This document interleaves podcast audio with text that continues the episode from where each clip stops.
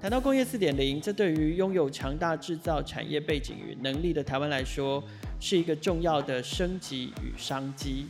只是制造业其实充满了各种精细的 know how，那怎么把这些精细的 know how 还有先进的 AI 跟 IoT 的技术相互衔接在一起，就需要很重要的人才跟实际的产业经验。今天创业新生代请到台湾传统产业升级的实践者，古灵运算的创办人 Eason 来跟大家谈谈。他是怎么带着 iPhone 的生产制造经验回到台湾投入创业？欢迎收听《创业新生代》，带你听见创业新生代。好，我们今天现场邀请到的是古灵运算的创办人 Eason。Hi Eason。哎，呃，各位听众朋友，大家好，我是古灵运算创办人 Eason。OK，Eason，你呃，我知道你其实在创业之前，你有非常深厚在。产业就是呃生产制造这一端的产业经验哦。那你可不可以先跟大家简单的自我介绍，然后聊聊你的背景？OK，那我很容易受到创业小聚的邀请，跟各位分享我创业的心声哈。那呃大家应该都知道，听过智慧制造工业四点零。那我们这这已经是现在很耳熟能详的名词了。那其实也越来越多大型的制造业者投入预算去做升级，但我们发现。其实中小制造业者他其实没有适合的工具或方案，所以我们其实是希望说有打造一个产品是可以协助这些业者去做升级的。那我们这个名字我们叫做我们取他们叫莱西，那其实就是象征一个中心的牧羊犬在机台旁边，可以把无时无刻回报数据，那异常的时候可以发出警告。那这是一个基本，嗯、就是工厂升级基本包的这种概念。OK OK。那我们待会可以还有呃比较多的时间可以来聊聊，就是呃你们所提供的产品跟服务，就是莱西这套系统。但是呃您刚刚提到说主要针对中小企业这件事，那呃目前针对呃中小企业传统的产业，他们要升级到所谓的工业四点零比较困难。那你自己是在什么样的因缘机机会之下察觉到工业四点零的这个重要性呢？这个是跟您之前的工作背景有关系吗？呃，是我之前在一零年的时候，其实就已经在大陆的深圳，在红海负责开发 Nokia 智慧工厂。那陆陆续续一直做到一四年，其实我转到 iPhone 的智慧工厂，所以大概从 iPhone 六开发到 iPhone Ten。那这时候发现，智慧制造其实在大型的制造业者一直都有在做，那小的工厂其实。像台湾好了，台湾其实九成五以上都是中小制造业者。那我有一些朋友其实也回家，就是开始接班嘛，一些二代开始接班。那他其实就会问我说：“哎，那他们要升级要做什么事情？”这时候就会发现，其实我过去的所学不一定能帮上他们，所以就想说，我们哎，是不是应该要打造一个东西，让这些小老板是可以帮得上力、使得上力的？所以当初就、嗯、最后就是这个题目回台湾创业。OK，可是呃，我做大公司做的好好的，为什么会想要自己创业？就纯粹是为了要帮这些朋友们吗？呃，我觉得创业是一个血液里的因子啊，就是大公司其实待久了，当然会觉得哎，呃。是不是这样继续待下去？有时候做的会稍微无趣一点。那其实古林也不是我第一个的创业题目。我在中一二年的时候，其实就有回台湾先创业。我做自动化的公司，大概做了两年多吧，就是做一整个机台。对，那中间就是有回红海去做 iPhone 那一段。那之后又回古灵，又回台湾创创业，第二次的创业就是做。现在鼓励运算这种中小业、中小制造业者的帮他做升级的这个服务，其实我觉得，所以我觉得创业这个是协议里会想创业的，应该就是会创业。原来如此，OK，所以综合了这么多，就是包含协议里面的天性，跟呃你所察觉到的需求，还有过去在制造业里面所累积的这些丰富的对于工业四点零的观察，你就。就开始了古灵运算这个题目，那可不可以聊聊？刚刚你有提到嘛，你们的你们的那个解决方案的名称叫做 Lacy 莱西，那可不可以跟我们介绍一下 Lacy 做的事情，跟他解决的问题，还有他服务的对象会是谁？好，那呃，Lacy 这个产品啊，其实它首先要解决的是呃，过去智慧制造费用比较高的这个问题。那过去智慧制造费用会高，其实我觉得是因为导入时间它拉的比较长。那包含前期的一些呃呃商务顾问的讨论，那到客制化软体的开发，这段都是因为这个导入时间，例如说超过两三个月，那这费用一定是比较高昂。所以 Lacy 这套系统是说，希望它可以快速导入，甚至是当初开发的用意是希望它能放在特路特例屋里面卖。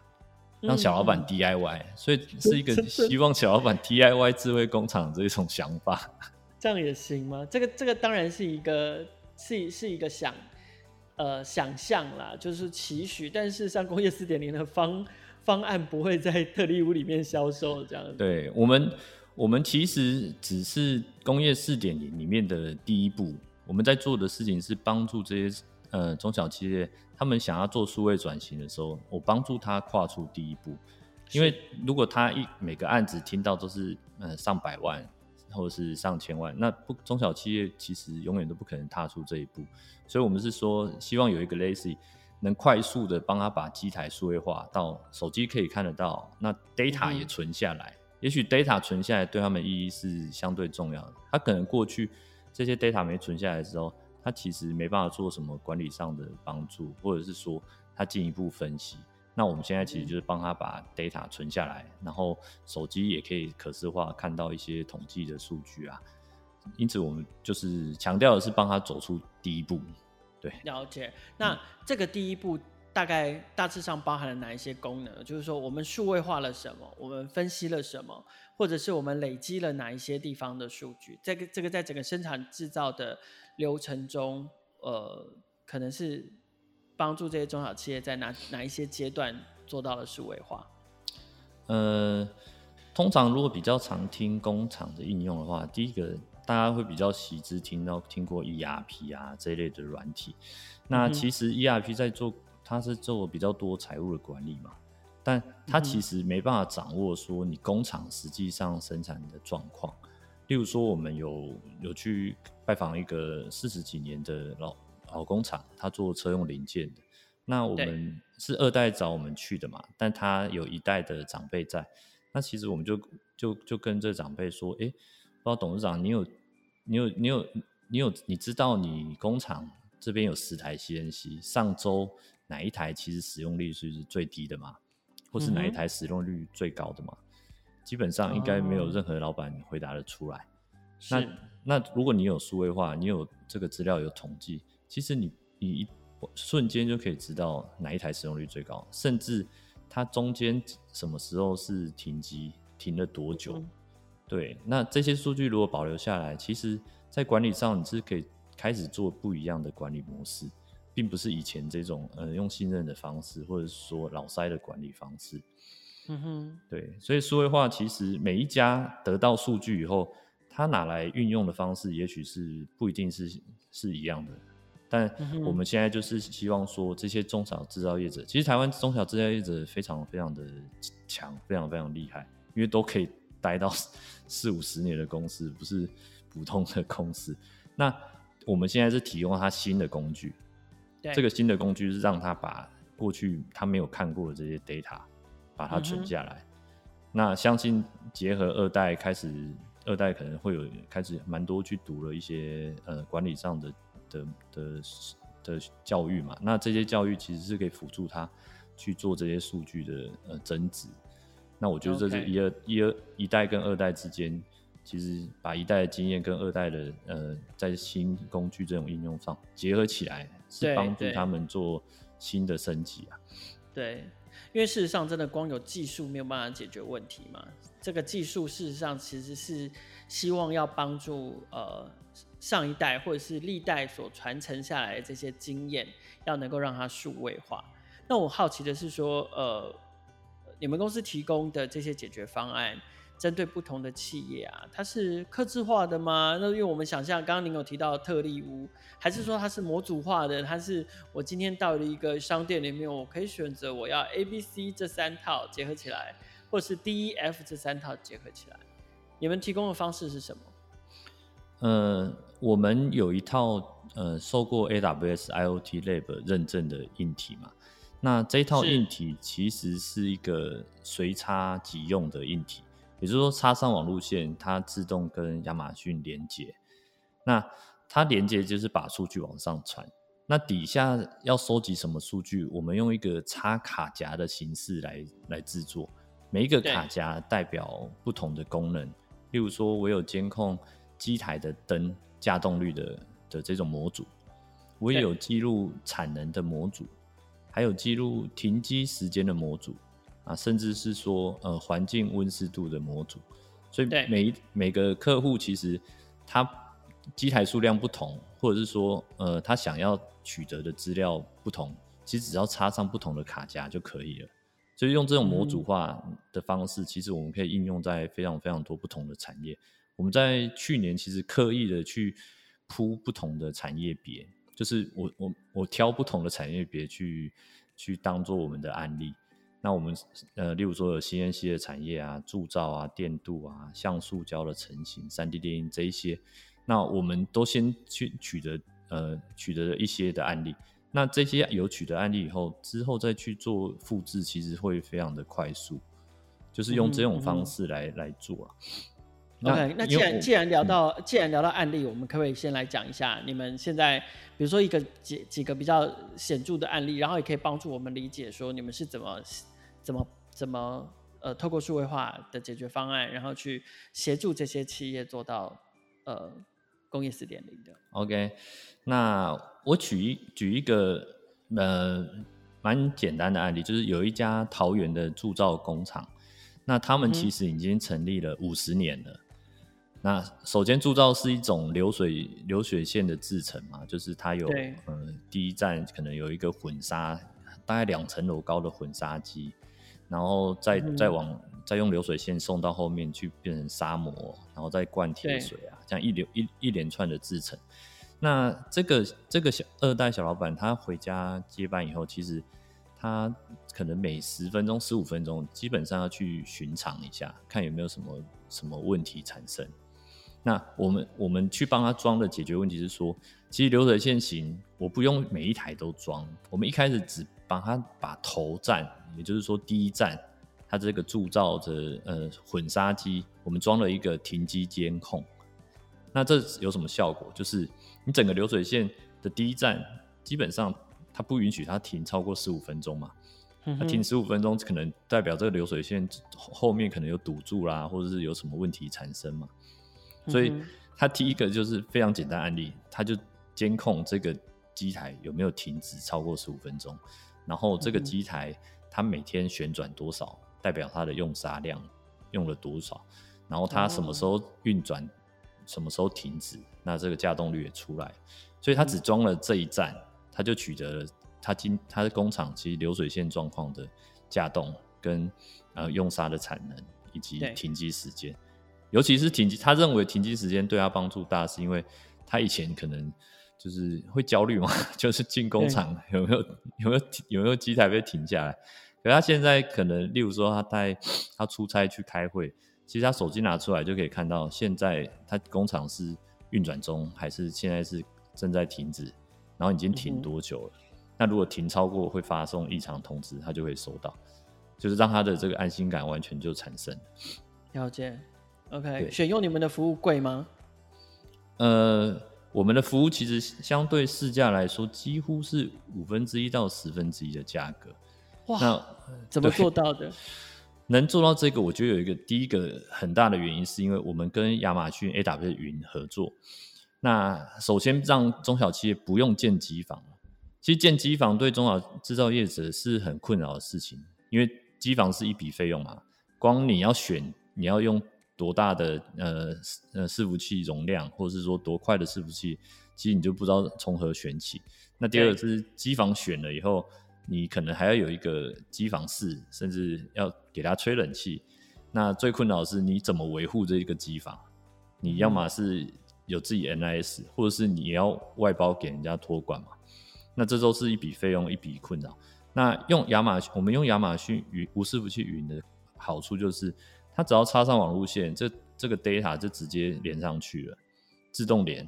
那这个费用其实是就是用流量用月租的方式来摊，所以这个会非常快。那它只一直摊在每月的费用里面去，所以光这这件事情就让基础初始的建设费降了非常非常大。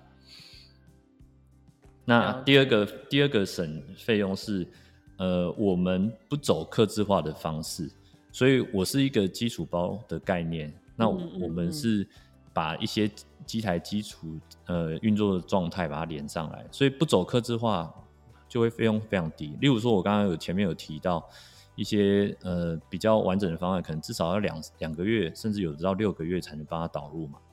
那我们目前最快曾经一天。导两家，一天导两家，就半天导一家。那你半天快，效率很高。啊、半天倒一家，你费用也不可能太高。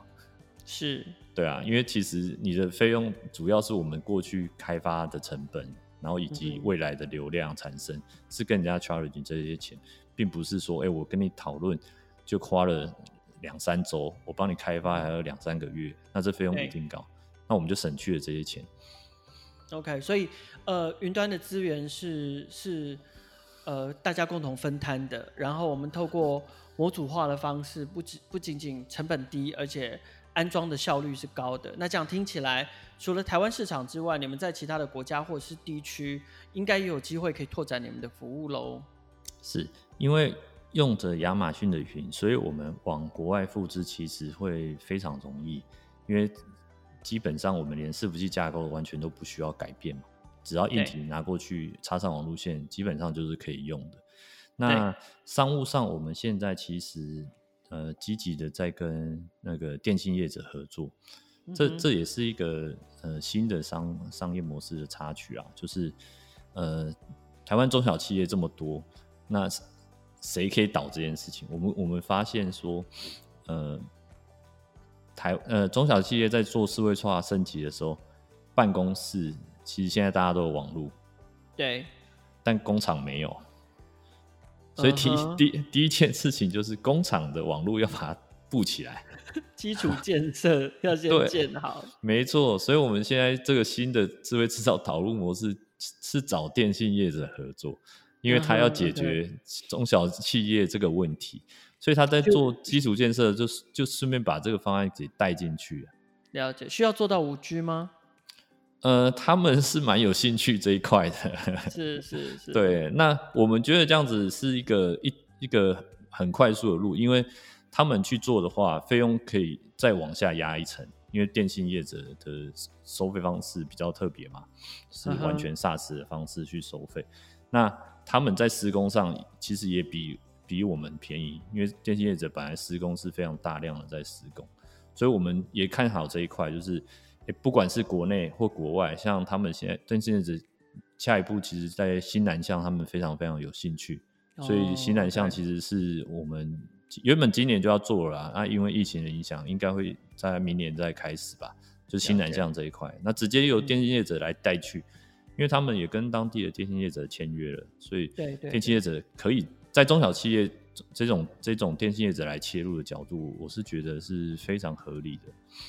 OK，那我们台湾的国家那产业呢？因为我知道说，呃，果林运算直接要面对的 TA 就是是传统产业嘛，因为我们是要帮助他们进行数位化。